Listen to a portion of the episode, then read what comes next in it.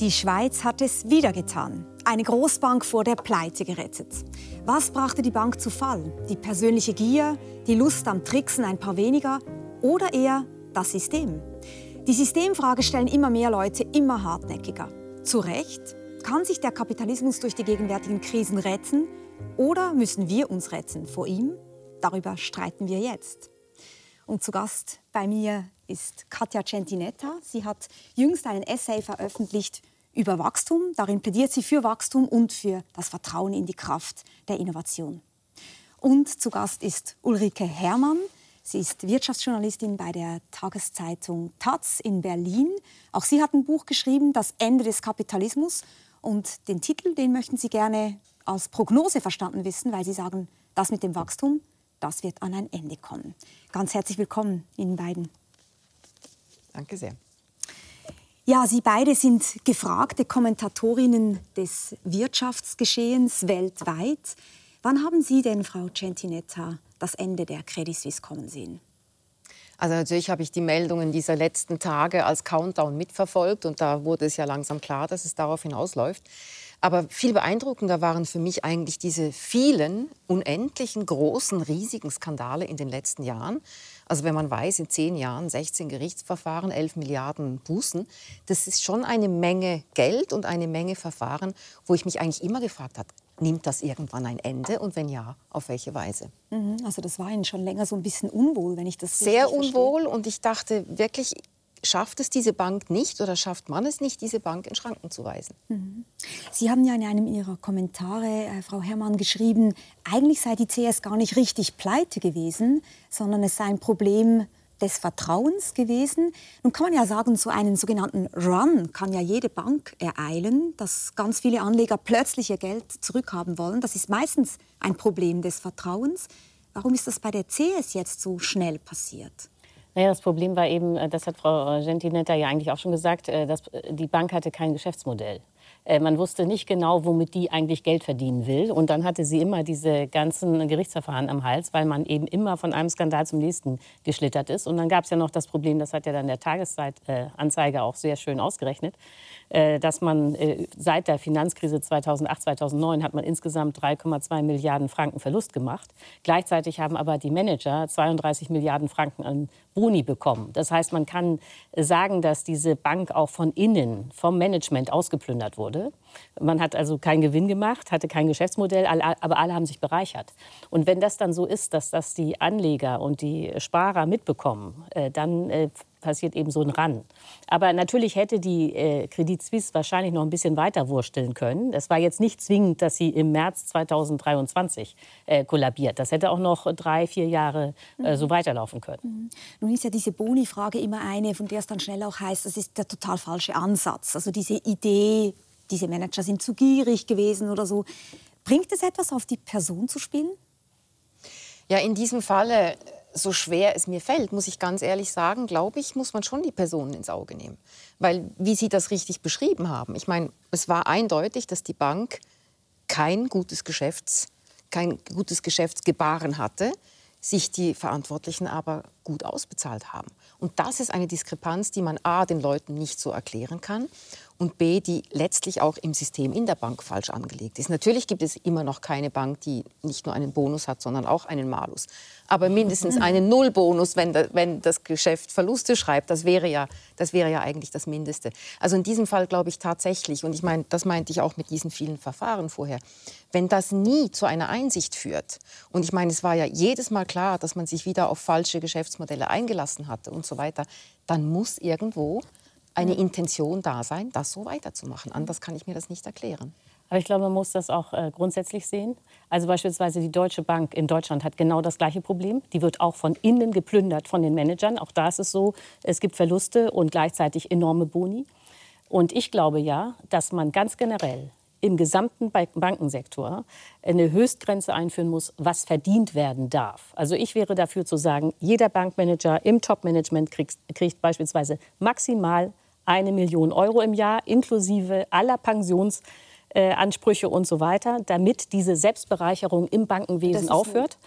Äh, ja, das ist total radikal, das wird gar nicht diskutiert. Das ist aber aus meiner Sicht der einzige Weg, um diesen Wahnsinn in den Banken zu beenden. Denn die Bankmanager wissen ja, und das ist das Gefährliche, dass sie auf jeden Fall gerettet werden, wenn ihr Institut in die Pleite rutscht. Und mhm. genau deswegen muss man darauf achten, äh, dass die jetzt nicht durch falsche Bonisysteme zu äh, wirklich auch falschen Geschäftsmodellen getrieben werden. Aber das ist ja eigentlich, wenn man sich das mal so überlegt, gerade auch für liberal gestimmte oder für Menschen, die an den Markt glauben, wahnsinnig frustrierend. Diesen Eindruck, eigentlich ist es ein Kindergarten. Wir brauchen den Staat, der da Regeln macht. Die Bank musste gerettet werden, da sind sich die meisten einig. Das war richtig einzugreifen. Die Frage ist, ob das richtig geschehen ist, aber dass man es tun musste, da scheinen sich die meisten einig zu sein für Sie, Frau Centinetta, die sich klar als eine liberale Politikphilosophin auch ähm, positioniert? Natürlich. Ich meine, natürlich ist das kein schönes äh, Ende einer Bank, dass sie gerettet werden muss. Das ist völlig klar.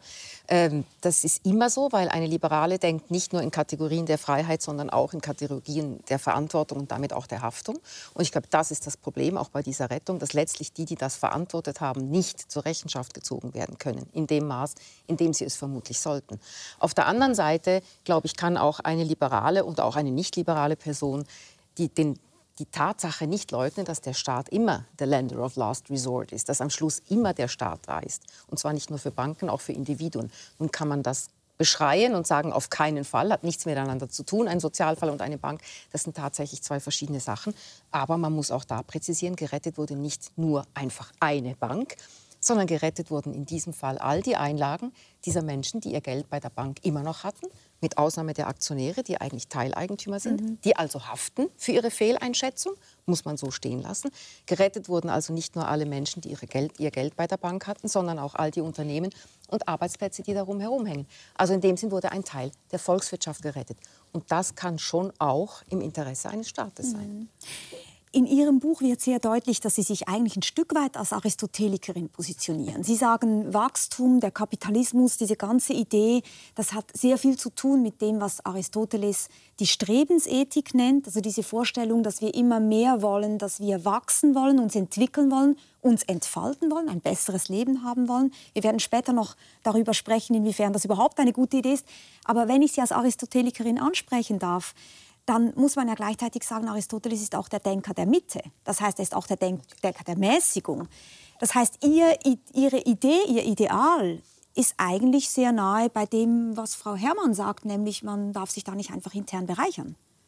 Das würde ich auch also unterschreiben. Also, also völlig klar. Die Frage ist nur, und in diesem Fall, die Frage ist, hält man selber Maß oder muss der Staat strikt deckeln. Ich glaube, da hätten wir wahrscheinlich eine Differenz, weil ich natürlich schon auch der Meinung bin, also wenn man jetzt gerade diesen Fall anschaut, war das nicht ein Staatsversagen, das, den, das die Bank fälschlicherweise gerettet hat, noch war es ein Marktversagen, sondern es war schon zu einem guten Teil in diesem mhm. Falle ein Personenversagen. Also ich glaube, dass es eindeutig so ist, dass der Staat äh, in diesem Fall Höchstgrenzen für das Einkommen aller Banker vorschreiben muss, weil nämlich jede einzelne Bank immer argumentiert, ja, wir müssen diese hohen Boni zahlen, sonst gehen diese Top-Manager, die wir unbedingt brauchen, zu der Konkurrenzbank.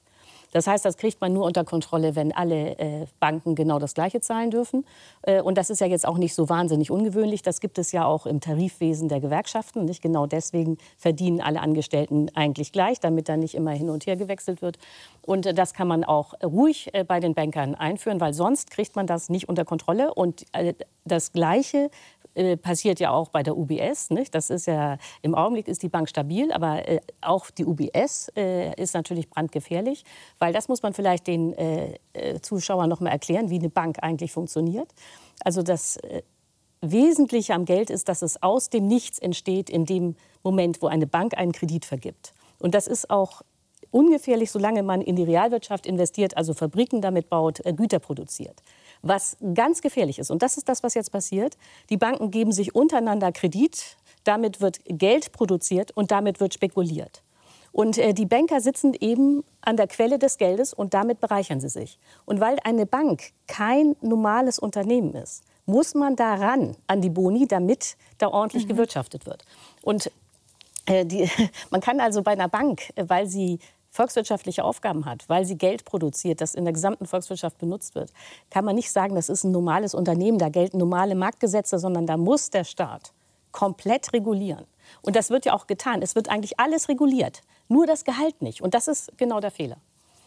Würden Sie zustimmen? Nein, da würde ich nicht zustimmen. Also ich meine, auf alle Fälle würde ich nicht sagen, dass man das quasi über einen Leisten schlagen darf. Wo ich mit Ihnen einverstanden bin, ist, dass man nicht sagen kann, man verliert die Leute, weil wohin verliert man sie? In der Schweiz vielleicht an die USA. Von Deutschland müsste man sie in die Schweiz verlieren, weil die Schweiz besser zahlt als in Deutschland, auch in den Banken. Also auch da spielt sich ein gewisser Markt ab. Ich finde eher, dass man auch darüber nachdenken muss, wer darf welch, aus welchen Gründen an einem Erfolg partizipieren. Und da bin ich sehr schwer dafür, dass man das nicht am einzelnen Individualgeschäft festmacht, sondern eben an einer mhm. ganzen Bank. Und dann fällt, müsste so etwas kon konkreterweise wegfallen, wenn eine Bank Verluste mhm. schreibt. Das ist das eine. Und das andere ist sicher auch die Frage, und da ist ja die Regulierung in der Schweiz vorgeschritten, wie, wie viel dürfen die obersten Verwaltungsräte verdienen. Und ich glaube, da haben wir auch ein Problem, weil das doch so viel Geld ist, dass man freiwillig eigentlich kaum aussteigt. Mhm das ist auch noch ein wichtiger Punkt, kann man überhaupt aussteigen, wenn es so schön ist. Too big to fail von den, von den Löhnen her gedacht. Das wäre vielleicht wie auch noch einmal eine andere Sendung oder eine andere Diskussion. Wir sind ja kein Wirtschaftsmagazin, sondern wir wollen äh, in die Philosophie einsteigen, in die Gesellschaftspolitik ähm, einsteigen.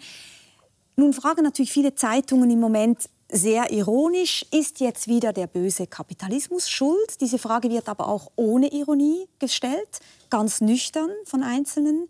Und ich möchte diese Frage auch mit Ihnen diskutieren. Vielleicht als erstes, ist die Bankenkrise Symptom einer sehr viel grundsätzlicheren Krise für Sie, Frau Herrmann? Ja, also ganz grundsätzlich ist das Problem, äh, dass die Banken weltweit, das ist jetzt nicht nur die Credit Suisse, oder, äh, sondern weltweit haben sich äh, viel zu sehr selbstständig gemacht.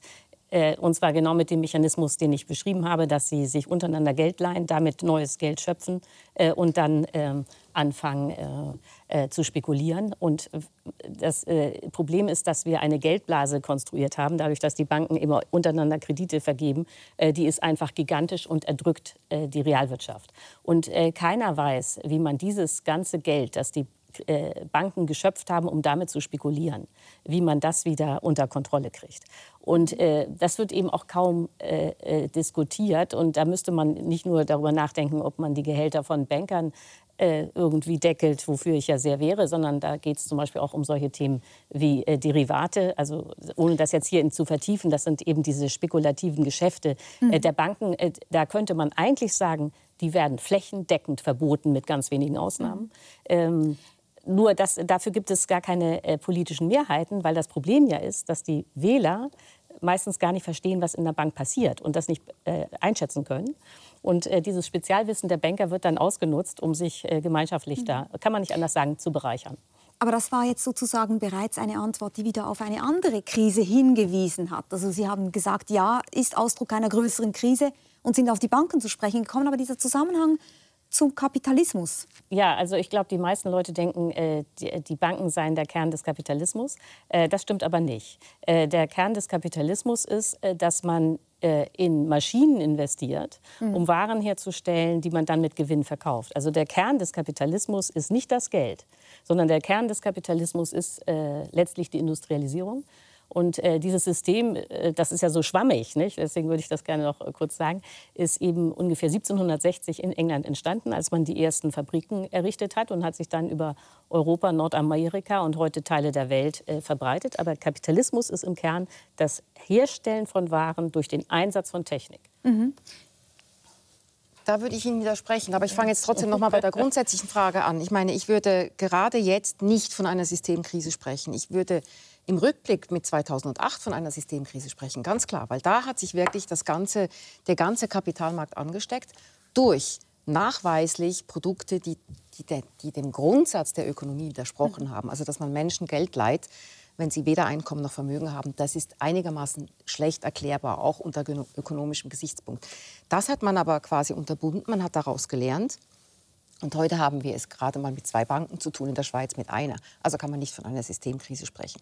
Die UBS steht tatsächlich besser da und sie hat es seit 2008, als sie gerettet wurde, viel besser gemacht. Sie wird dann ein Risiko für die Schweiz, wenn sie zu groß wird. Aber das und zu groß, sie doch. Ja, natürlich ist sie das. Und das ist, glaube ich, etwas, was auch die Politik noch nicht zu Ende diskutiert hat. Da bin mhm. ich ganz, ganz fest der Überzeugung, weil diese Größe kann eine Volkswirtschaft wie die Schweiz tatsächlich nicht stemmen. Also muss man sie kann ja auch nicht mehr gerettet werden. Sie kann, man sagt ja nicht nein, nur too big to fail, genau. es ist too big to, to, bail. Also der, der Staat kann nie wieder diese ganz Bank genau. retten. Die ist zu groß. Die Bilanzsumme ist schlicht zu groß, ganz viel genau, größer ganz genau. als die Schweizer Volkswirtschaft. Das heißt, man müsste da dann eben wirklich über beispielsweise radikal höhere Eigenkapitalquoten sprechen. Also ich meine, historisch, als, Bank, als das Bankwesen noch gesund war, lagen die bei 20 Mhm. Da sind Sie sich wahrscheinlich sogar das einig. Ist, ja, Mhm. genau. Ich meine, das ist einfach, wenn man, wenn man diesen Weg der Freiheit und der Haftung Mhm. Gehen will, muss man in die Richtung gehen. Das wäre mein Weg. Ich Aber zum Kapitalismus, da muss ich Ihnen widersprechen. Sie können den Kapitalismus nicht vom Geld loslösen. Und der Kapitalismus hat nicht nur mit Industrie und Maschinen zu tun. Der Kapitalismus hat im Kern damit zu tun, dass eben Kredite geschöpft werden, dass Geld investiert wird, in der Hoffnung oder, oder im Bewusstsein oder in der Rechnung damit, dass man mehr Geld zurückbekommt. Also ist der Kapitalismus ist ein geldgetriebenes System. Da haben Sie völlig das, recht. Und das hat nicht nur mit Industrie zu tun. Und insofern sind die Banken natürlich ein essentieller Teil des Kapitalismus und Ja, nicht, aber da, und um das noch mal kurz äh, zu sagen, aber das Interessante ist, dass das Geld, das wir heute benutzen, das sogenannte Kreditgeld, das geschöpft wird in dem Moment, wo man ein Darlehen vergibt, dieses Art, diese Art von Geld hatte man schon in Mesopotamien, hatte man schon zur Zeit von Aristoteles. Dieses Geld gab es immer. Die Menschheit hatte nie etwas anderes als Kreditgeld. Aber der Kapitalismus, das System, das wir heute haben, gibt es erst seit 1760. Und da sieht man, äh, dass Geld alleine nicht reich macht, sondern das Wichtige ist, dass man es in die Fabriken investiert. Und wenn sowas passiert wie jetzt, das, das macht auch die UBS, das macht auch die Deutsche Bank, dass man nicht in Fabriken investiert, sondern dass man untereinander sich Geld leiht, von Bank zu Bank, um Geld zu schöpfen, um damit zu spekulieren, dann erwirkt man den Kapitalismus. Das ist ja der Witz. Da würde Und- ich Ihnen einfach widersprechen, dass Okay. ich nicht. Also natürlich wird mit einem Teil des Geldes spekuliert, logischerweise. Ja, mit einem aber großen Teil. Aber mit einem guten Teil wird auch investiert. Ja, da müssen Sie sich mal die Bilanz ansehen. Also ich kann jetzt äh, zur, Deu nur zur Natürlich. Deutschen- Ja, nee, da, nein, äh, das Nee, ist ich. Da sind nur 10 Prozent echte Kredite, der Rest ist Spekulation. Lassen Sie was uns auch immer man diesen, unter Spekulation versteht. lassen Sie uns dieses Expertinnengespräch ein Stück weit auch wieder auf den Okay. Tisch hier zu äh, bringen. Vielleicht mit einem ganz konkreten Beispiel. Dieser Spruch hier, dieser Slogan, Mhm. wenn die Erde eine Bank wäre, hättet ihr sie schon längst gerettet, wurde beispielsweise ähm, vom grünen Chef Balthasar Glättli kürzlich auch im Zusammenhang jetzt mit der Krise der Credit Suisse ähm, genannt, ist aber auch ein Spruch, der sehr oft ähm, im Klimastreik immer wieder äh, auf Transparenten erscheint. Hier wird ja ein Zusammenhang ein Stück weit gemacht, der besagt, der Staat ist bereit, eine Bank zu retten, also weiter zu investieren in ein System, das schon irgendwie auch ein kapitalistisches System ist. Aber die Erde lässt der Staat pleite gehen, sage ich jetzt mal so. Wie ist denn diese Gleichung aufzulösen? Oder nicht aufzulösen? Äh, naja, äh, wenn es äh, das Problem an der Klimakrise ist, wenn es nur um Geld ginge, Mhm. hätten wir kein Problem. Weil Geld kann man ja aus dem Nichts schöpfen, das ist ja immer da. Das Problem Können ist, Sie das ganz kurz noch mal erklären mit dem aus dem Nichts schöpfen? Sie meinen so etwas wie, Sie leihen mir äh, 10 Franken, ich muss Ihnen natürlich Zins geben, da, da äh, werden Sie sozusagen reicher. Es entsteht Geld wegen des Zinses. Nein, äh, sondern Nein? Das, äh, das, äh, der Zins ist dabei unwichtig. Äh, der zentrale Punkt beim Thema Geld ist, in dem Moment, wo ich einen Kredit vergebe, also die Kreditsumme an sich, also sagen wir mal, Sie leihen sich bei der Bank 100.000 Franken, um damit ein Haus äh, zu bauen. Und dann ist es so, die Banken gibt Ihnen diesen, diese 100.000 Franken. Es geht überhaupt nicht um die Zinsen, es geht um diese 100.000 Franken, die Sie jetzt kriegen. In dem Moment entsteht neues Geld. Und äh, weil es, äh, das sind Buchungsvorgänge, das will ich jetzt gar nicht vertiefen. Wenn Sie jetzt diese 100.000 Franken zurückzahlen, weil Sie äh, Ihren Kredit tilgen, dann ist das Geld auch wieder weg. Äh, Das heißt, in einer Volkswirtschaft expandiert die Geldmenge äh, so stark wie die Kreditsumme. Äh, so. Und die Zinsen sind da nachrangig. Aber genau deshalb ist es eben schon entscheidend zu unterscheiden, worin wird investiert und was ist Ja, eben, sozusagen, sag ich was ja. muss hinterlegt werden, damit diese 100.000 überhaupt vergeben werden können. Ja. Und da sind wir eben dann schon bei der Frage, was müssen Banken eigentlich bei sich haben, sicher haben, bevor sie das vergeben. Genau, und dann, da, dann deswegen, äh, also man, ich wiederhole das nur, weil das so wichtig ist. Äh, deswegen ist es super, wenn man Geld in äh, Kredite, äh, also neues Geld schöpft durch Kredite und die investiert man in Fabriken und dann en- entstehen neue Waren und dann ist das alles auch gedeckt, genau wie äh, Frau Gentinetta sagt. Ganz gefährlich ist es, wenn Banken anderen Banken Geld leihen, da ist nämlich auch nichts mit Deckung und dann äh, einfach Geld kreieren und damit spekulieren. Und das Ich glaube, ist das, wurde ist, deutlich. Ja, okay. Das wurde deutlich. Aber ich möchte gerne, dass Sie sich damit Ja, jetzt auseinandersetzen, ja, genau. Weil ich glaube, das ist das, was die Leute beschäftigt oder viele Leute beschäftigt. Frau. Centinetta. Die Analogie würde ja bedeuten, dass man sagt, man kann die Welt so retten, wie man die Bank rettet. Oder? Das ist ja Genau. eigentlich der Anspruch, der da drin steckt. Ja, oder ein Stück weit, wieso wird da nicht mehr Geld investiert, währenddessen man eine Ja, Bank gut, durchaus sehr schnell per Notrecht rettet? Ja, so, also wenn man die Rettung als Investition versteht. Oder? Und ich glaube, das ist eben schon wichtig. Deshalb würde ich so einen Satz eigentlich eher auf der Ebene lesen, da steckt man Geld rein, da steckt man kein Geld mhm. rein. Mhm. Da rettet man, da rettet man nicht. Und wie ich vorher gesagt habe, rettet man eben nicht eine Bank, sondern alle Menschen, die damit zu tun haben und darunter leiden würden, wenn diese Bank zugrunde geht. In dem Fall müsste das heißen, wir müssten auf der Welt alle Menschen ähm, ich weiß nicht, was man mit allen Menschen machen müsste, um die Welt zu retten. So, doch, wir müssten allen Menschen quasi ähm, verbieten, CO2 auszustoßen. Äh, wir müssten alle Menschen so weit bringen, dass sie das nicht mehr tun. Ähm, das sind ganz komplexe Prozesse mhm. damit verbunden, von, die man nicht eben über ein Wochenende so machen kann, wie man das jetzt bei einer Bank gemacht hat. Und dann ist noch die Frage, wie man das macht. Also mhm. es ist um einiges komplexer. Aber ich stimme dem Satz insofern zu, dass ich sagen kann, die Politik und die Gesellschaft hat nicht nur eine Verantwortung in so einem schwierigen Moment, sondern auch grundsätzlich gegenüber mhm. dem Planeten. Naja, also ich meine, es ist ja klar, das hat Frau Giantinetti eben auch schon gesagt, äh, was passieren muss, wenn man das Klima retten will. Man muss äh, verhindern, dass weiter CO2 emittiert wird. Äh, und dieses äh, CO2, das Kohlendioxid, das entsteht eben vor allen Dingen dadurch, dass wir fossile Brennstoffe äh, benutzen, also Gas, Kohle, Öl, äh, um unsere Heizung, unsere äh, Autos, die Industrie und zum Teil auch den Strom die äh, Landwirtschaft. Äh, zu befeuern. Genau, die Landwirtschaft äh, produziert kein CO2, sondern Methan ja, im Kern und Lachgas. Aber das sind auch äh, sehr hochpotente Treibhausgase. Aber wenn man jetzt erstmal beim CO2 bleibt, weil das dann doch 86 Prozent der, äh, der äh, gesamten Treibhausgase ist, dann sieht man, es geht vor allen Dingen um diese fossilen Brennstoffe. Mhm. Und natürlich, was die Fridays for Future, also die, die man da eben im Bild gesehen hat, was die verlangen, ist, dass der Staat investiert, damit man eben Solarpaneele hat, Windräder hat, äh, grünen Wasserstoff hat, Wärmepumpen hat, Wärmedämmung. Das sind ja die ganzen Technologien, mit denen man dann diese fossilen Brennstoffe irgendwie ersetzen könnte. Und das ist auch richtig. Und äh, was auf jeden Fall auch klar ist, das wird richtig, richtig teuer. Nicht? Insofern braucht man äh, da viel mhm. Geld. Das ist ja genau das, was die Klimaaktivisten dann auch sagen und fordern. Und da haben Sie auch absolut recht. Das Problem, das ich sehe, ist, dass selbst wenn man alles machen würde, äh, ähm, jedes äh, Solarpanel installiert, das irgendwie möglich ist, jedes Windrad installiert, wo die Fläche geeignet ist. Selbst dann würde die Ökoenergie mhm. nicht reichen, um diesen riesigen Kapitalismus plus Wachstum, das wir im Augenblick haben, zu befeuern. Mhm. Wir können vielleicht kurz eine Zahl anschauen. Die CO2-Emissionen von 1900 bis heute sind um mehr als 500 Prozent gestiegen. Das ist äh, eine eindrückliche Grafik. Nun ist nicht alles, was zunimmt, ein Problem, aber das ist ein Problem fürs Klima. Das sehen wir sehr, sehr deutlich.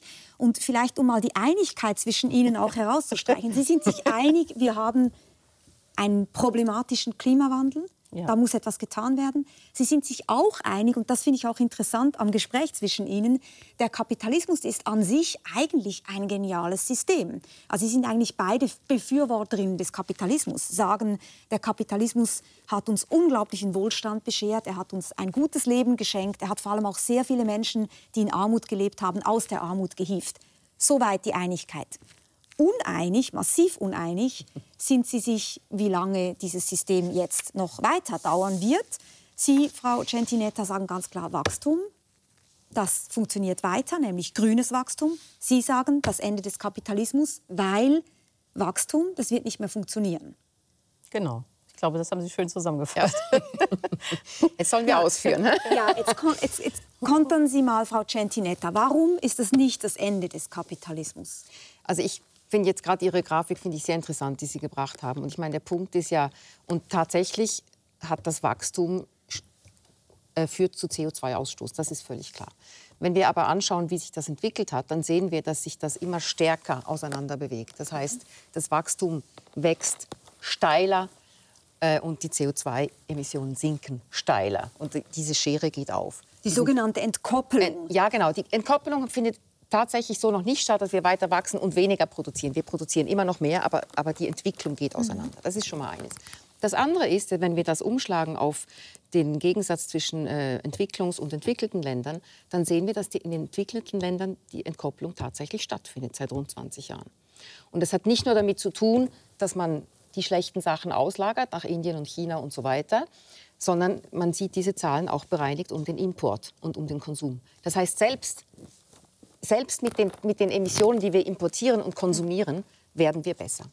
Und das ist einfach mal die zahlenmäßige, die zahlenmäßige Ergänzung dessen. Aber warum ich im Kern für Wachstum plädiere, ist tatsächlich, und das schlägt sich eben in diesen Zahlen nieder, nur das Wachstum ermöglicht weiterhin Innovation und technologische Entwicklung und kann dahin führen, dass wir zwar weiter wachsen, dass wir weiter uns ein besseres Leben erarbeiten und erwirtschaften, mhm. aber damit mit der Zeit dem Planeten weniger schaden und sogar bestimmte Prozesse rückgängig machen können. Lassen Sie uns, bevor ich zu Ihnen komme und, und, Ihnen die Möglichkeit gebe, das anders einzuordnen, ganz kurz drei Beispiele anschauen für solche Innovationen, wie sie Ihnen mhm. vorschweben. Also die Idee ist quasi, mit grünem Wachstum können wir unseren Lebensstandard halten. Es wird irgendwann möglich sein, eben sogar weiter zu wachsen, ohne mehr zu emittieren, sondern die Emissionen sogar niedriger zu halten. Schauen wir uns drei solche Innovationen ganz kurz an. Synthetische Treibstoffe für klimafreundlicheres Fliegen. Die Technologie entnimmt CO2 und Wasserdampf aus der Luft, erhitzt diesen mittels gebündeltem Sonnenlicht und gewinnt daraus letztlich flüssigen Treibstoff. Langfristig soll damit das fossile Kerosin ersetzt werden. CO2-Filter für die Atmosphäre. Große Anlagen wie diese in Island saugen CO2 aus der Luft und lagern dieses anschließend wieder im felsigen Boden. Damit soll der Kohlenstoff dahin zurückgebracht werden, wo er als fossile Energie ursprünglich herkam. Kleinerer CO2-Fußabdruck für Zement. Der hohe Kalkanteil im Zement setzt beim Brennungsprozess viel CO2 frei. Neue Technologien ersetzen den Kalk durch Ton. Dieser wird bei geringeren Temperaturen gebrannt. Das spart Brennstoff und somit bis zu 30 Prozent CO2. Grünes Wachstum ja, ich glaube, dass äh, das Problem all dieser Technologien ist, äh, sie sind viel zu teuer, sie verbrauchen viel zu viel Energie und es dauert alles auch viel zu lange, bis das überhaupt marktreif ist. Also bevor ich auf die einzelnen Dinge eingehe, das muss ganz klar sein. Wir müssen 2045 klimaneutral sein. Das gilt sowohl für die Schweiz wie für Deutschland, weil wir sonst äh, Kipppunkte im Klimasystem äh, passieren, die dazu führen würden, dass das Klima sich selbstständig macht und nicht mehr vom Menschen beeinflussbar ist, sondern dann haben wir die Erderwärmung, die tatsächlich katastrophal wird. Das heißt, wir müssen, das muss man sich immer klar machen. Wir haben nur noch 22 Jahre. So, und jetzt gehe ich die einzelnen Beispiele durch. Synthetische Kraftstoffe für Flugzeuge. Das ist technisch möglich ist aber extrem teuer. Es gibt gerade eine neue Studie äh, vom Bundeswirtschaftsministerium in Deutschland, da ist das ausgerechnet worden. Synthetische Kraftstoffe wären ungefähr 40 Mal so teuer wie die fossilen Varianten, die wir jetzt in Saudi-Arabien äh, praktisch aus dem Erdreich fördern und dann raffinerieren. 40 Mal teurer. Das heißt, das wird nichts mit dem grünen Wachstum. Dann äh, die Idee, man äh, fischt CO2 wieder aus der Luft. Das ist natürlich eine schöne Idee. Die ist aber auch wahnsinnig energieintensiv. Und es müsste ja Ökoenergie sein, die da eingesetzt wird, mhm. um das CO2 aus der Luft zu fischen. Sonst Denn sonst hätte man ja wieder neues CO2. Mhm. So, dafür wird die Ökoenergie nicht reichen. Und äh, das äh, dritte Beispiel, was war das nochmal? Das mit dem Beton. Ach, das war mit dem Beton. Ja, das ist äh, natürlich äh, richtig, äh, wenn man versucht, äh, Zement zu optimieren. Man muss sich klar machen, Zement entsteht dadurch, dass man CO2 abscheidet. Das mhm. ist also eine Riesenquelle. Äh, wenn man dann aber hört, äh, das bringt nur eine Einsparung von 30 Prozent beim CO2, dann ist man ja weit weg von dem Netto Null, das man erreichen muss. Was, also, was man nicht machen darf, ist, relative Fortschritte zu verwechseln mit dem Ziel. Das Ziel ist nämlich absolutes Netto Null.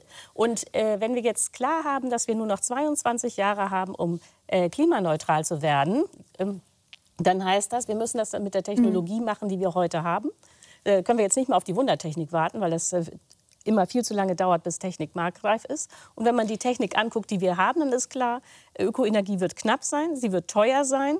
Und das bedeutet, dass man das Wachstum nicht mehr äh, haben kann, sondern dass es nicht um grünes Wachstum geht, sondern um grünes Schrumpfen. Darf ich vielleicht noch eine Formel von Ihnen ähm, einwerfen? Sie haben mal so schön gesagt, grünes Wachstum, das ist der Traum, dass man so viel Kuchen futtern kann, wie man will und trotzdem nimmt man ab. Ja, genau. Das ungefähr. ist so zusammengefasst. Wie ist es bei Ihnen? Schönes Bild. Aber Sie Schönes glauben, wir Bild. können Kuchen futtern ich würde das Bild so nicht brauchen, weil es lässt sich umgekehrt nicht quasi, oder es müsste ein Diätkuchen sein, aber die schmecken meistens nicht. Das ist, und das ist wahrscheinlich das, was Sie am Ende propagieren, einen Diätkuchen, der nee, ich nicht so gut schmeckt. ja, eben. Genau. Naja, die Frage ist, ob wir uns die schönen Kuchen weiter leisten können oder ob wir auf die Diätkuchen, um mal bei dem Bild zu bleiben, festgelegt sind. Aber Nee, wie, wie, gesagt, wie gesagt, ich meine, wenn ich sehe, was die, was die Wirtschaft investiert, in welchem Maß die Wirtschaft anerkannt hat, dass sie Teil des Problems ist, aber eben auch Teil der Lösung, in welchem Maß sich Länder, Staaten, äh, Organisationen, Unternehmen an diesen Sustainable Development Goals orientieren und sich dazu bekennen, in welchem Maß äh, Unternehmen selber ihre Netto-Null-Ziele formulieren, also die von allen, das von allen geliebte Unternehmen Nestle beispielsweise, das sich diesen Plan gegeben hat und den Plan auch von den Investoren hat absegnen lassen. Das heißt, der Plan beinhaltet Ziele, Planungen, Investitionen und Verluste, also Kosten. Das haben die Unternehmen abgesegnet. Und ich meine, die, die Aktionäre haben das, tragen das mit. Da sehe ich einfach, da ist eine Bewegung in Gange, die die auch praktisch nicht mehr zu stoppen ist und wo, wo ich mir sage, da liegt so ein Potenzial. Wenn wir dieses Potenzial abwürgen und die Innovation nicht zulassen, also Sie haben dann kommt Vertrauen sozusagen. Ja, ich, nein, es ist nicht nur Vertrauen. Es ist für mich auch, es ist die sichtbare Entwicklung des Kapitalismus in den letzten, mhm. auch jüngeren Jahrzehnten, Ach, Frau wo eine eindeutig eine andere, mhm. die eine andere Richtung mhm. nimmt. Etwas, also ich meine, das eine, was da sehr deutlich wird, ist die Frage wird es nicht viel zu teuer. Hm? Da gibt es dann gibt's ein Problem, ist das Speichern der Energie. Das wird auch sehr deutlich in Ihrem Buch. Also, dass wir äh, uns fragen müssen, wenn wir äh, alternative Energiequellen wie Wind oder Sonne haben wollen, wie wollen wir das eigentlich speichern? Da sind wir technisch einfach noch nicht auf dem Stand, den wir bräuchten. Ein anderes Problem, was mich sehr interessiert, ist die Pfadabhängigkeit und die Langfristigkeit. Ich habe kürzlich gelesen, äh, dass der größte Flugzeugkauf in der Geschichte überhaupt kürzlich getätigt wurde, nämlich von Air India.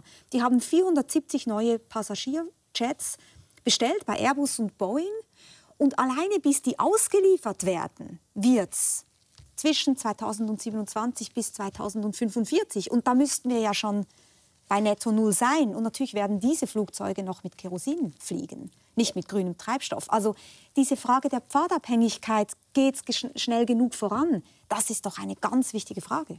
Äh, ja, das ist so. Äh, jetzt noch mal kurz zu I äh, Indien. Nicht? Also man muss jetzt einfach mal sehen, dass Indien pro Kopf im Augenblick 1,8 Tonnen äh, CO2 emittiert. Äh, Deutschland ist nur, damit man mal einen Vergleich hat, bei 11,2 Tonnen.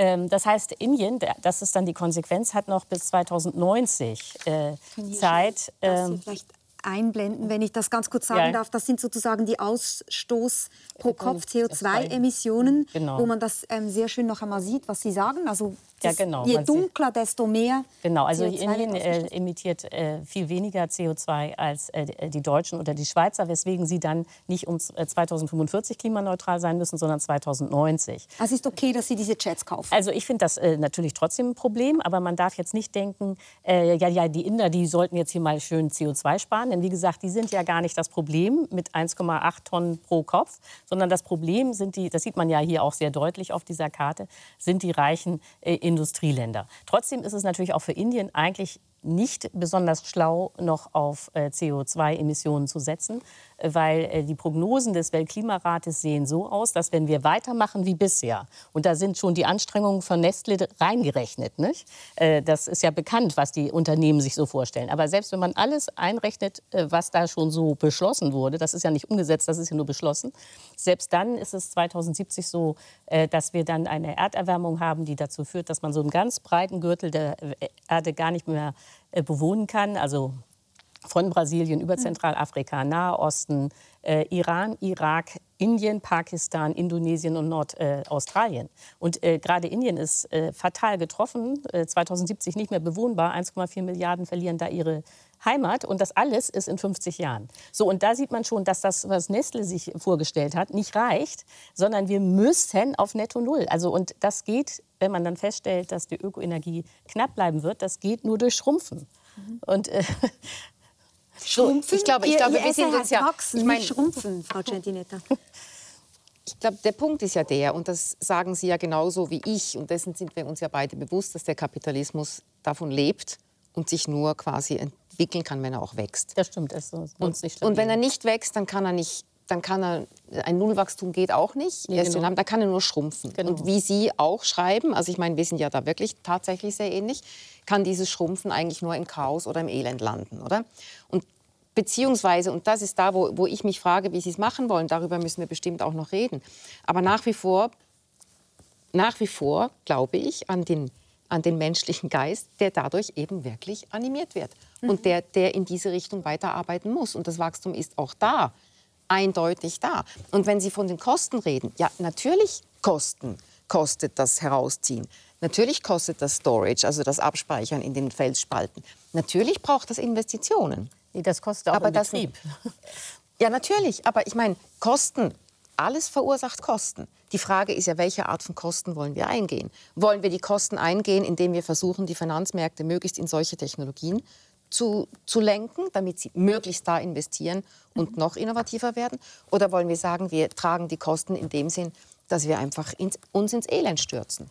Das ist, das ist die Frage, die ich mir stelle. Also Kosten, ins Elend stürzen, da werden wir gleich noch drüber genau. sprechen, wie dieser aber, Übergang gelingen genau, Aber. Kosten tut es in jedem mhm. Fall, ob eine mhm. neue Technologie oder eine Abkehr vom Wachstum. Kosten haben wir in jedem Fall. Und die Frage ist, welche, welche dieser mhm. Kosten möchten wir uns Menschen und den Gesellschaften zumuten und mit welcher Begründung? Also ich habe jetzt zwei Punkte, die ich gerne noch mal kurz besprechen würde. Das eine ist, äh, bevor ich auf die Kosten komme, dass Frau Gentinetta ja immer sagt, äh, nur Privatunternehmen, die wachsen, nein, nein, nein, können innovativ sein. Nee, aber Sie sagen ja, Wachstum und Innovation gehören zusammen. Richtig. Und äh, das halte ich äh, nicht für richtig, weil es einfach so ist, äh, das kann man auch bisher sehen, dass die gesamte Grundlagenforschung im Kapitalismus wird nicht von Unternehmen gemacht, weil das für die Unternehmen zu riskant wäre, sondern es wird alles vom Staat gemacht. Natürlich. Äh, also ob das jetzt Smartphone ist oder Impfstoffe, das kam letztlich alles vom Staat. Gänzlich einverstanden. Okay, dann ist, Gänzlich aber, einverstanden. dann ist schon mal klar, dass aber privates Unternehmertum Unternehmertum und Wachstum und Innovation nicht unbedingt zusammenhängen. Das ist ja schon mal wichtig.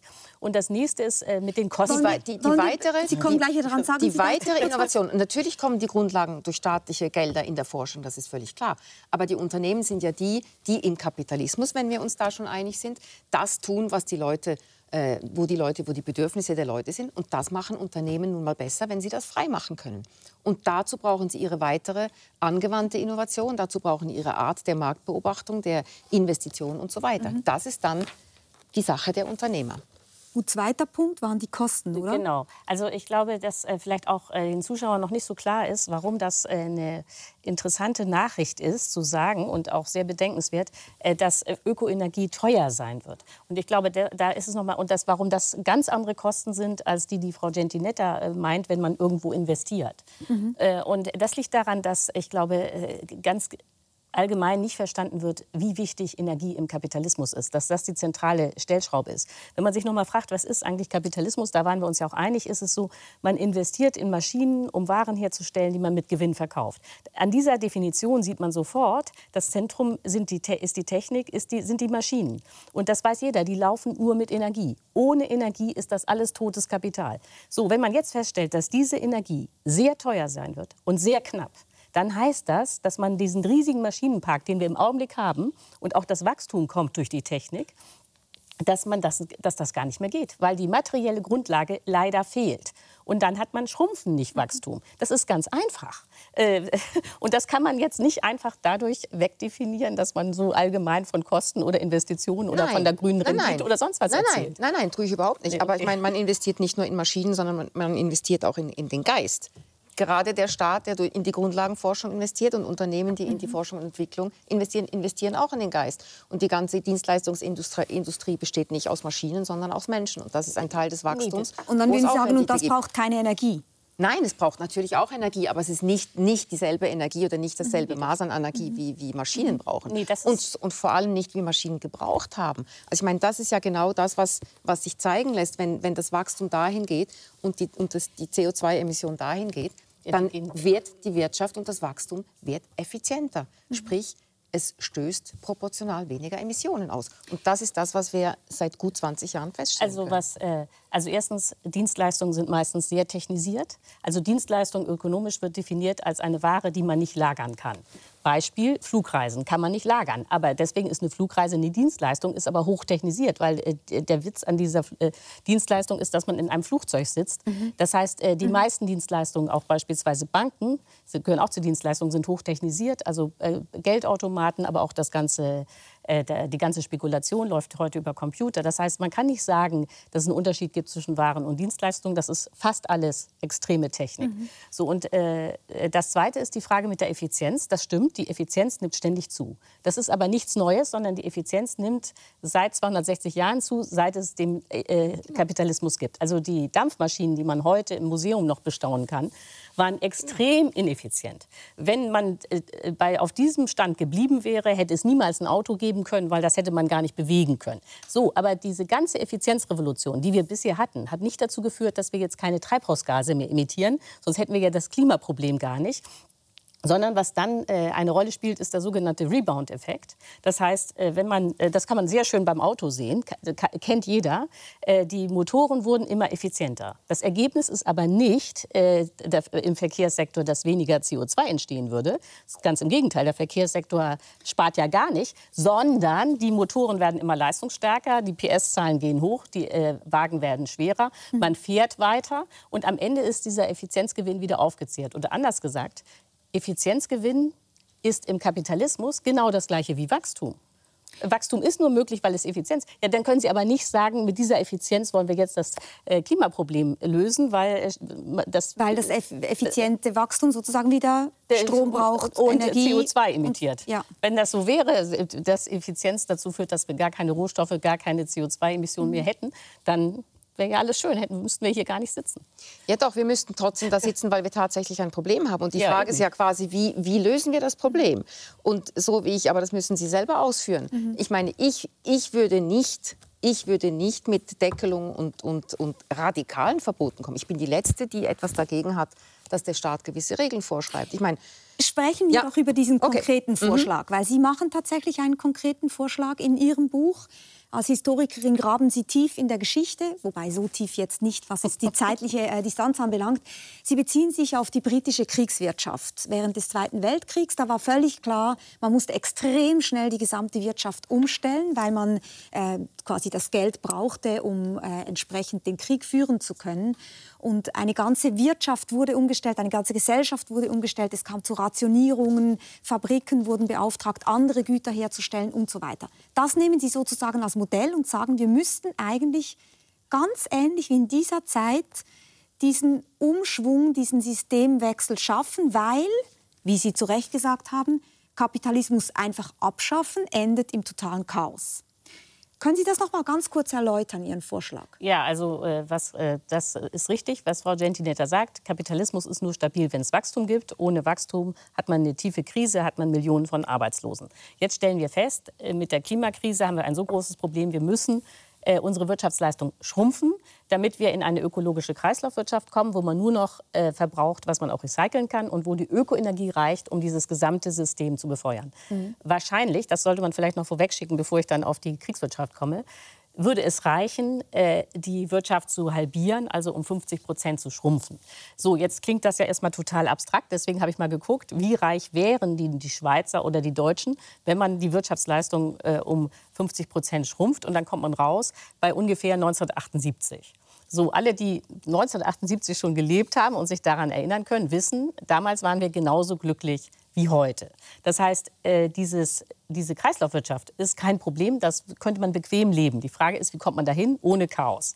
Wir brauchen also ein System, wo man den Kapitalismus schrumpft ohne dass Chaos entsteht. Und wenn man die Frage so stellt, dann kommt man sofort auf die britische Kriegswirtschaft ab 1939, was ja erstmal nicht so besonders äh, offensichtlich wirkt, dass man sich nun ausgerechnet mit 1939 beschäftigen muss. Aber damals war das Problem eben, dass die Briten den Zweiten Weltkrieg nicht wirklich hatten kommen sehen, als der dann ausgebrochen ist. Im September 1939 war klar, sie haben zu wenig Waffen, um sich gegen Hitler zu verteidigen. Und dann blieb nur noch eins, man musste radikal mhm. die Zivilwirtschaft schrumpfen um die Kapazitäten in den Fabriken zu haben, um die Waffen herzustellen. So dieser Militärteil ist für uns heute nicht interessant, aber interessant ist eben dieses Schrumpfen der Zivilwirtschaft. Und was dabei passiert ist, ist, dass die Briten ein völlig neues Wirtschaftsmodell erfunden haben, nämlich man könnte das nennen eine private demokratische Planwirtschaft. Also es wurde nichts verstaatlicht. Äh, alles, äh, die Fabrikmanager konnten in ihren äh, Unternehmen machen, was sie wollten, aber der Staat hat vorgegeben, was noch produziert wird. Mhm. Und äh, die knappen Güter wurden verteilt. Äh, Arm und Reich bekamen das Gleiche. Das wurde also rationiert. Mhm. Und diese Kombination von staatlicher Planung und Rationierung ist aus meiner Sicht unsere Zukunft. Äh, und man, äh, das klingt vielleicht etwas äh, abstrakt, aber nur noch ein Satz. Es ist jetzt schon klar, auch in der Schweiz, was das erste Gut sein wird, was man rationieren wird. Und das ist Wasser. Nicht? Die Klimakrise wird sich verschärfen. Äh, das haben die Schweizer ja jetzt auch erlebt. Zu wenig Schnee, zu wenig Regen. Äh, dann kommt Dürre, dann kommt äh, Hitze, das Wasser wird knapp und dann stehen alle beim Staat, dann interessiert sich keiner mehr für mhm. Marktpreise oder sonst was und wollen, dass der Staat entscheidet, wer jetzt dieses Wasser Frau, kriegt. Genau, ja. Frau Herrmann, also was, was mir gefällt an Ihrem Vorschlag, ist, dass er so konkret ist. Genau. Weil sehr oft reden wir darüber, wir sollten was tun, wir müssen das System anpassen, wir müssen jetzt schrumpfen, wir brauchen grünes Wachstum. Und es ist immer einfach sehr unklar, was das jetzt heißen soll. Sie machen einen konkreten Vorschlag, das finde ich gut. Jetzt ist irgendwie die Frage, wie stehen wir zu diesem Vorschlag? Und ein Framing sozusagen ist vielleicht problematisch daran, nämlich dass Sie sagen, das ist komplett neu, der Staat, der greift da gar nicht so sehr ein, die Unternehmen, die bleiben privat. Wie privat ist eigentlich ein Unternehmen noch, wenn man mir sagt, du darfst jetzt keine, keine Ahnung, äh, keine Zeitung mehr drucken, sondern du musst jetzt äh, Tomatensamen herstellen, zum Beispiel? Nicht mehr groß frei. Also ich meine, der Punkt ist ja, dass wir genau an dem Punkt darüber sprechen müssen, sprechen wir jetzt von Kapitalismus oder sprechen wir von Plan- oder Marktwirtschaft. Also, und Sie haben das Wort Planwirtschaft ja zu Recht eingebracht, weil das ist klar staatliche Planung, die dem Unternehmen vorschreibt, was es tun soll. Man kann das immer noch kapitalistisch bezeichnen, weil nee, immer noch... Das kein, heißt ja Ende des Kapitalismus, das ganze Buch. Ja, aber das ist, das ist da, wo ich den Frage, so, das Fragezeichen okay. hinter den Titel stellen würde, weil auch, auch ein solches Unternehmen braucht irgendwie noch Geld, muss investieren können, damit es das produziert, was der Staat von ihm verlangt. Also da ist letztlich der Staat ist faktisch der Eigentümer, rechtlich ist es immer noch der private Eigentümer. Das mag man so handhaben, damit man später bei der Auflösung äh, keine Probleme hat, weil ich meine, Blut, Schweiß und Tränen war das Programm von Churchill und er hat ja damit gerechnet, dass man den Krieg gewinnt. Also kann man das nachher wieder quasi auflösen und da machen wir jetzt keine große, beschäftigen wir die Anwälte nicht auch noch mit, mit, äh, mit Überträgen von Eigentum, sondern wir lassen das bei den Privateigentümern. Aber wenn der Staat den Eigentümern vorschreibt, was sie zu tun haben, wenn er ihnen, wie Sie beschreiben, die Mittel zuteilt, inklusive der Personen zuteilt, dann hat das nichts mehr mit einer freien Marktwirtschaft zu tun, mhm. sondern da schreibt der Staat einfach vor, was zu tun ist. Und ich meine, ist, in, einer Kriegswirtschaft, in einer Kriegswirtschaft, ich finde, das muss man schon auch noch sehen. Sie sprechen von einer Kriegswirtschaft. Das heißt, da hat eine Gesellschaft, und so kann man es demokratisch bezeichnen, eine absolute Notsituation. Und ich meine, das haben wir in den letzten Jahren festgestellt. Diese Notsituation oder diese Solidarität haben wir gefühlt am Anfang von Corona. Am Anfang. Am Ende schon nicht mehr, oder? Aber das ist doch ein gutes Stichwort, Frau Centinetta, weil man doch sagen könnte, genau da wurde der Notstand ausgerufen. Man hat per Notstandsgesetze ganz viel, ganz schnell entschieden. Und das ist natürlich genau der Punkt von Ihnen, aber auch von vielen Demonstrierenden auf der Straße, dass die sagen, Entschuldigung, es ist einfach zu spät. Wir brauchen solche, man kann es jetzt Notstandsgesetze nennen, Klimanotstand ausrufen zum Beispiel wird oft gefordert. Oder wir brauchen so konkrete Vorschläge. Da geht es jetzt nicht mehr darum, lange zu warten und zu hoffen, dass die Wirtschaft sich bewegt. Ja, die Frage ist, ob man, ob man die Bevölkerung da mitnehmen will oder nicht. Und deshalb war meine Betonung so stark auf der Solidarität zu Beginn, zu Beginn von Corona. Mhm. Am Ende war davon nicht mehr viel zu spüren. Schauen wir, schauen wir die Situation mit der Ukraine an. Nicht einmal in der Ukraine sind wir freien Gesellschaften bereit, uns einzuschränken zugunsten von höheren Militärbudgets. Die müssen über Schulden finanzieren. Nicht einmal sind wir bereit, uns in Sachen Heizung einzuschränken, wenn wir quasi, also ein, der einzige Mechanismus, der funktioniert hat, ist tatsächlich der kapitalistische bzw. der marktwirtschaftliche Preismechanismus. Also das heißt, was Sie sagen, das mag schön und gut sein, kein Mensch wird sich dafür einsetzen. Ganz genau. Das heißt, das Ganze ist für ein schönes Buch, aber es wird nicht geschehen. Also, äh, wo Frau Gentinetta im Augenblick völlig recht hat, ist, äh, dass es im Augenblick äh, keine politischen Mehrheiten dafür gäbe, äh, jetzt so eine äh, Kriegswirtschaft einzuführen. Äh, Im Übrigen wäre das natürlich auch sinnlos, wenn jetzt die Schweiz oder Deutschland diese Kriegswirtschaft mhm. alleine einführen würden, weil das muss global passieren, denn das CO2-Molekül kennt ja auch keine Grenzen, sondern verteilt sich global. Äh, wobei man aber sagen muss, das ist ein schweres Missverständnis. Es müssten sich nur die G20 einigen, also weil die G20 produzieren äh, einen Großteil der Treibhausgase, der Rest der Welt spielt fast keine Rolle. Aber egal, auch diese G20, ob das China, Russland, Deutschland, Schweiz, USA ist, äh, sind im Augenblick nicht in der Lage äh, zu kooperieren oder äh, in Kriegswirtschaften in ihren eigenen Gesellschaften durchzusetzen. Nur, das ändert nichts an meiner Analyse. Äh, wenn es nämlich so ist, worauf jetzt äh, durchaus, äh, was leider der Fall ist, dass alle sagen, nee, Kriegswirtschaft, das ist mir zu mühsam und wo bleibt die Freiheit und wo bleibt der Markt und überhaupt, dann ist es ja so, dass wenn wir weitermachen wie bisher, ist aus meiner Sicht völlig klar ist, dass die Klimakrise sich rasant verschärfen wird und das Chaos wird äh, immer weiter zunehmen, das Umweltchaos. Und dann hat man auch eine Kriegswirtschaft, äh, um das unter Kontrolle zu bringen. Also was ganz klar ist, ist, dass der Kapitalismus keine Chance hat, ganz einfach, weil er ähm, zu viele Rohstoffe und zu viel Umwelt verbraucht. Also man muss sich klar machen, dass sowohl die Schweiz wie Deutschland verbrauchen, tun im Augenblick so, als könnten sie drei Planeten mhm. verbrauchen. Es gibt aber nur eine Erde. Das heißt, äh, und mit der Natur kann man nicht verhandeln nach dem Motto, das brauchen wir aber alles.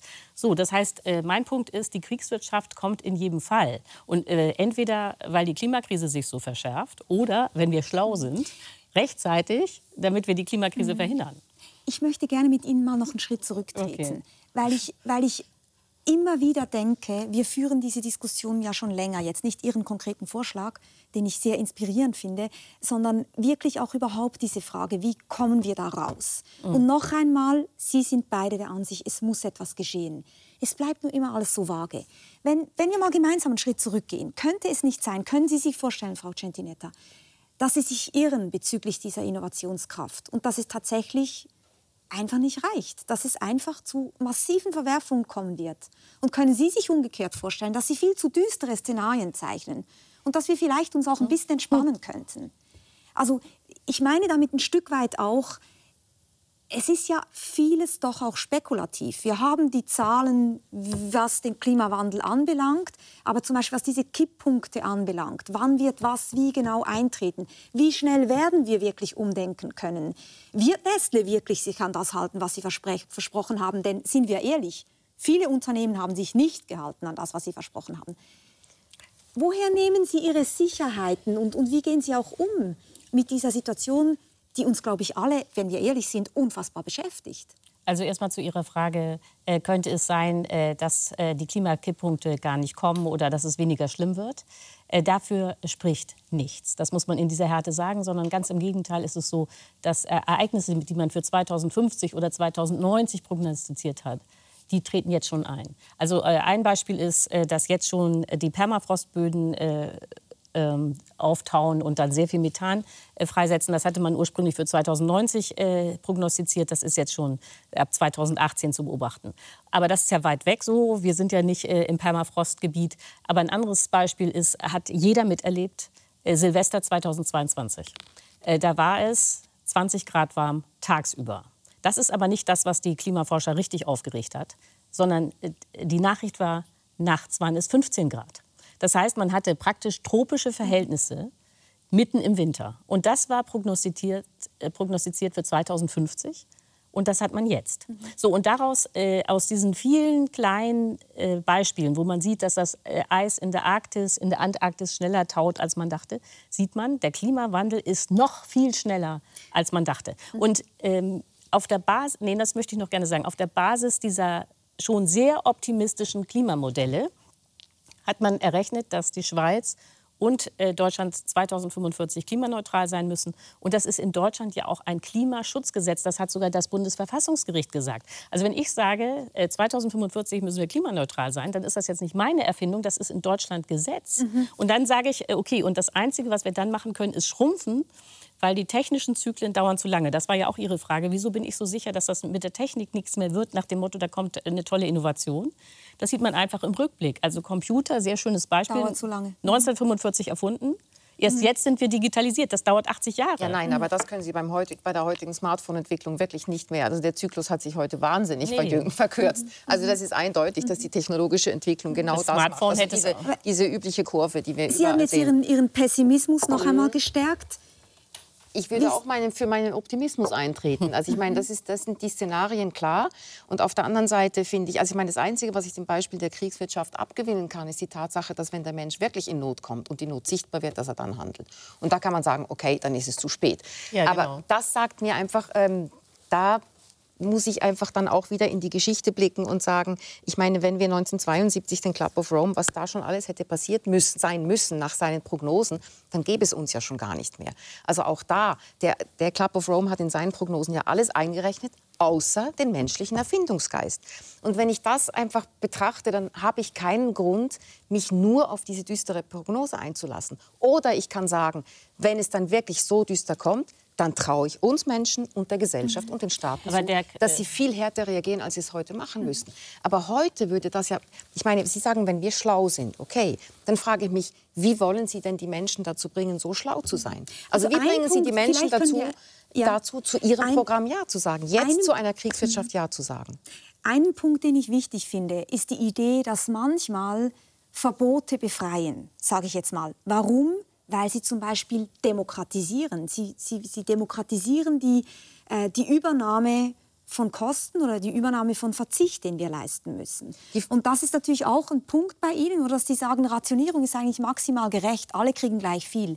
Wenn es dahin kommt, dass wir feststellen müssen, Fliegen liegt eigentlich nicht mehr drin oder eben nur noch ein ganz kleines Kontingent, dann können wir das gerecht verkaufen, äh, verteilen. Diejenigen, die nicht fliegen wollen, können ihre Kontingente vielleicht weiterverkaufen und so weiter.